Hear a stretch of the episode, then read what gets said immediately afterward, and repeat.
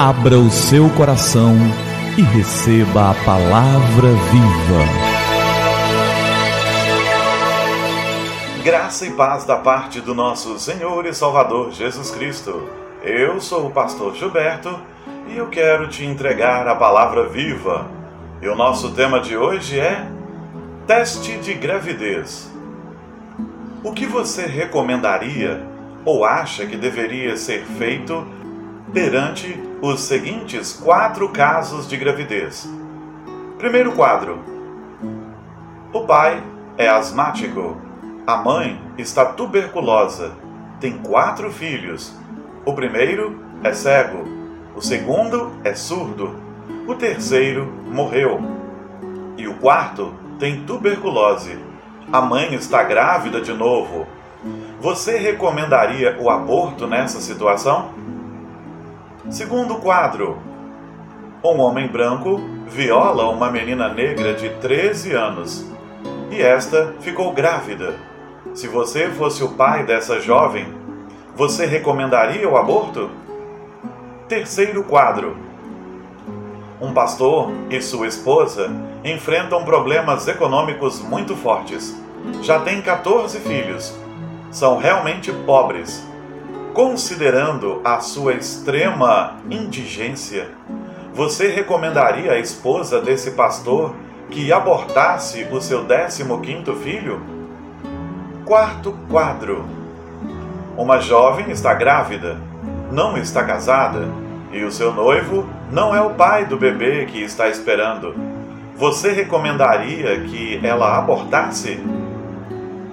Conclusões: Se você respondeu que sim em alguma das situações anteriores, preste atenção no que eu vou te dizer a seguir.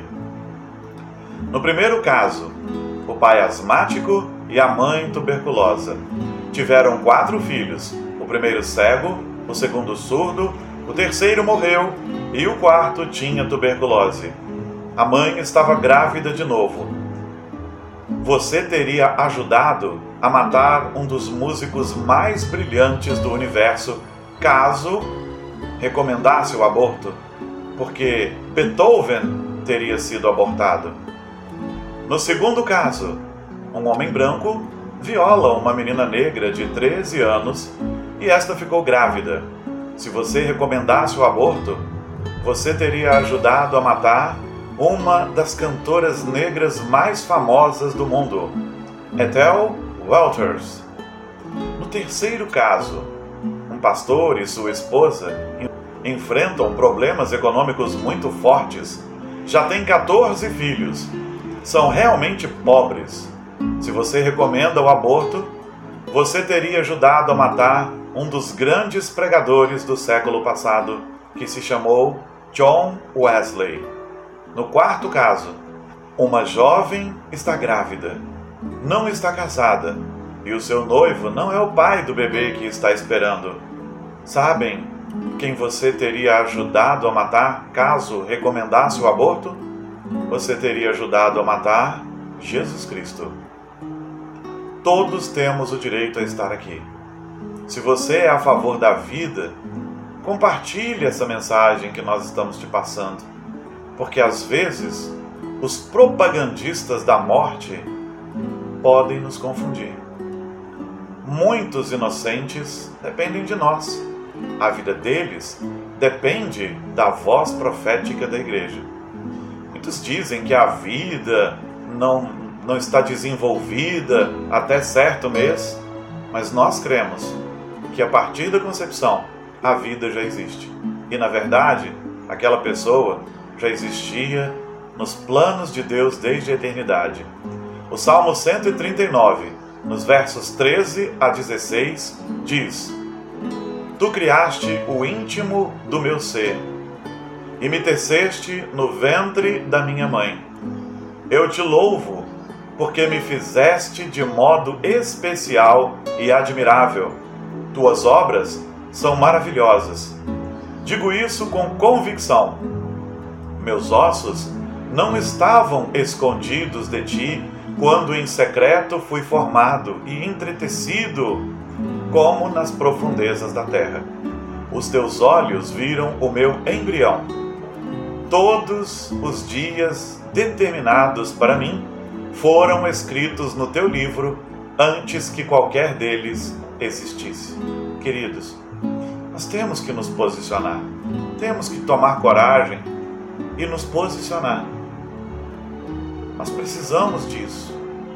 Vidas são vidas, nós entendemos a situação das mães, mas a propaganda do aborto faz tudo parecer muito simples, muito fácil.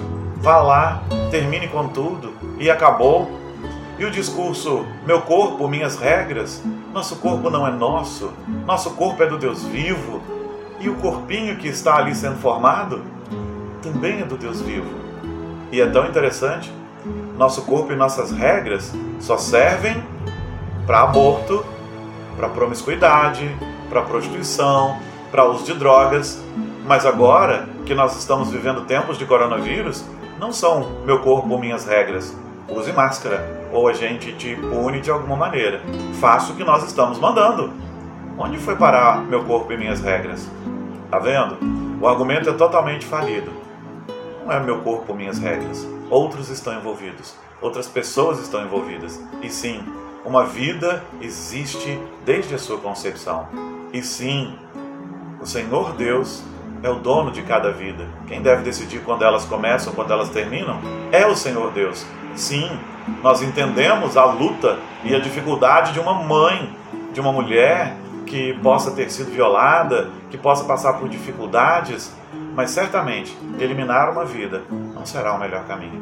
Que Deus nos abençoe, nos dê amor para tratar com as pessoas que passam por essa luta, nos dê convicção para lutarmos por aquilo que é certo e não nos rendermos a uma propaganda e que a graça dele esteja sobre nós, em nome de Jesus. Vamos orar?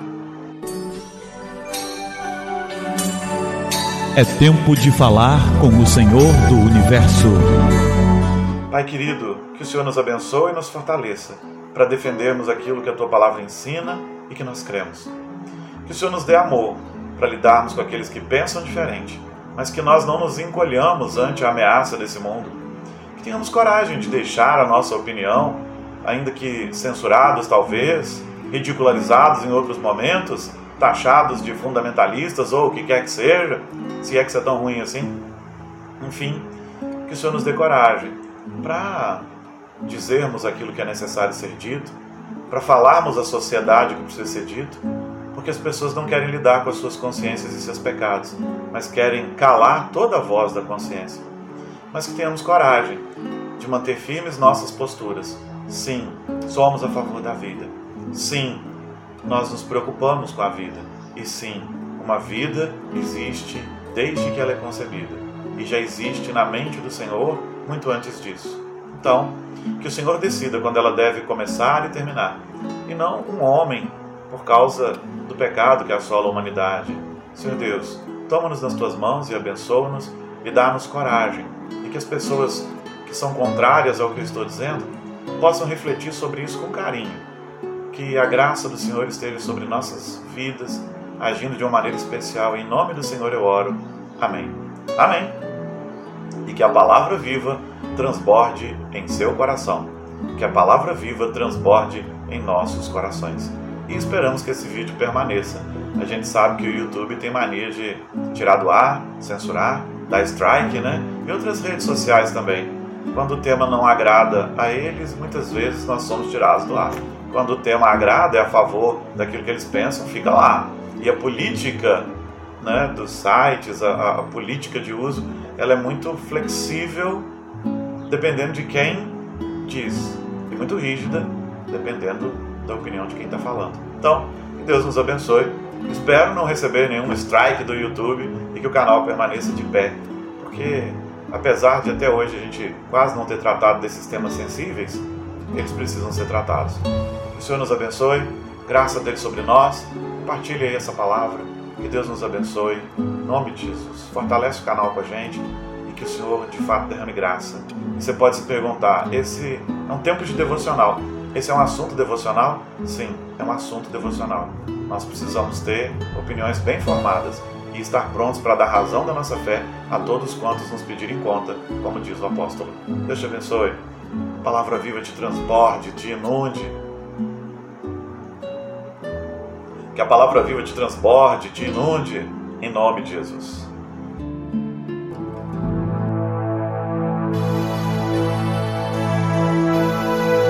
Abra o seu coração e receba a palavra viva.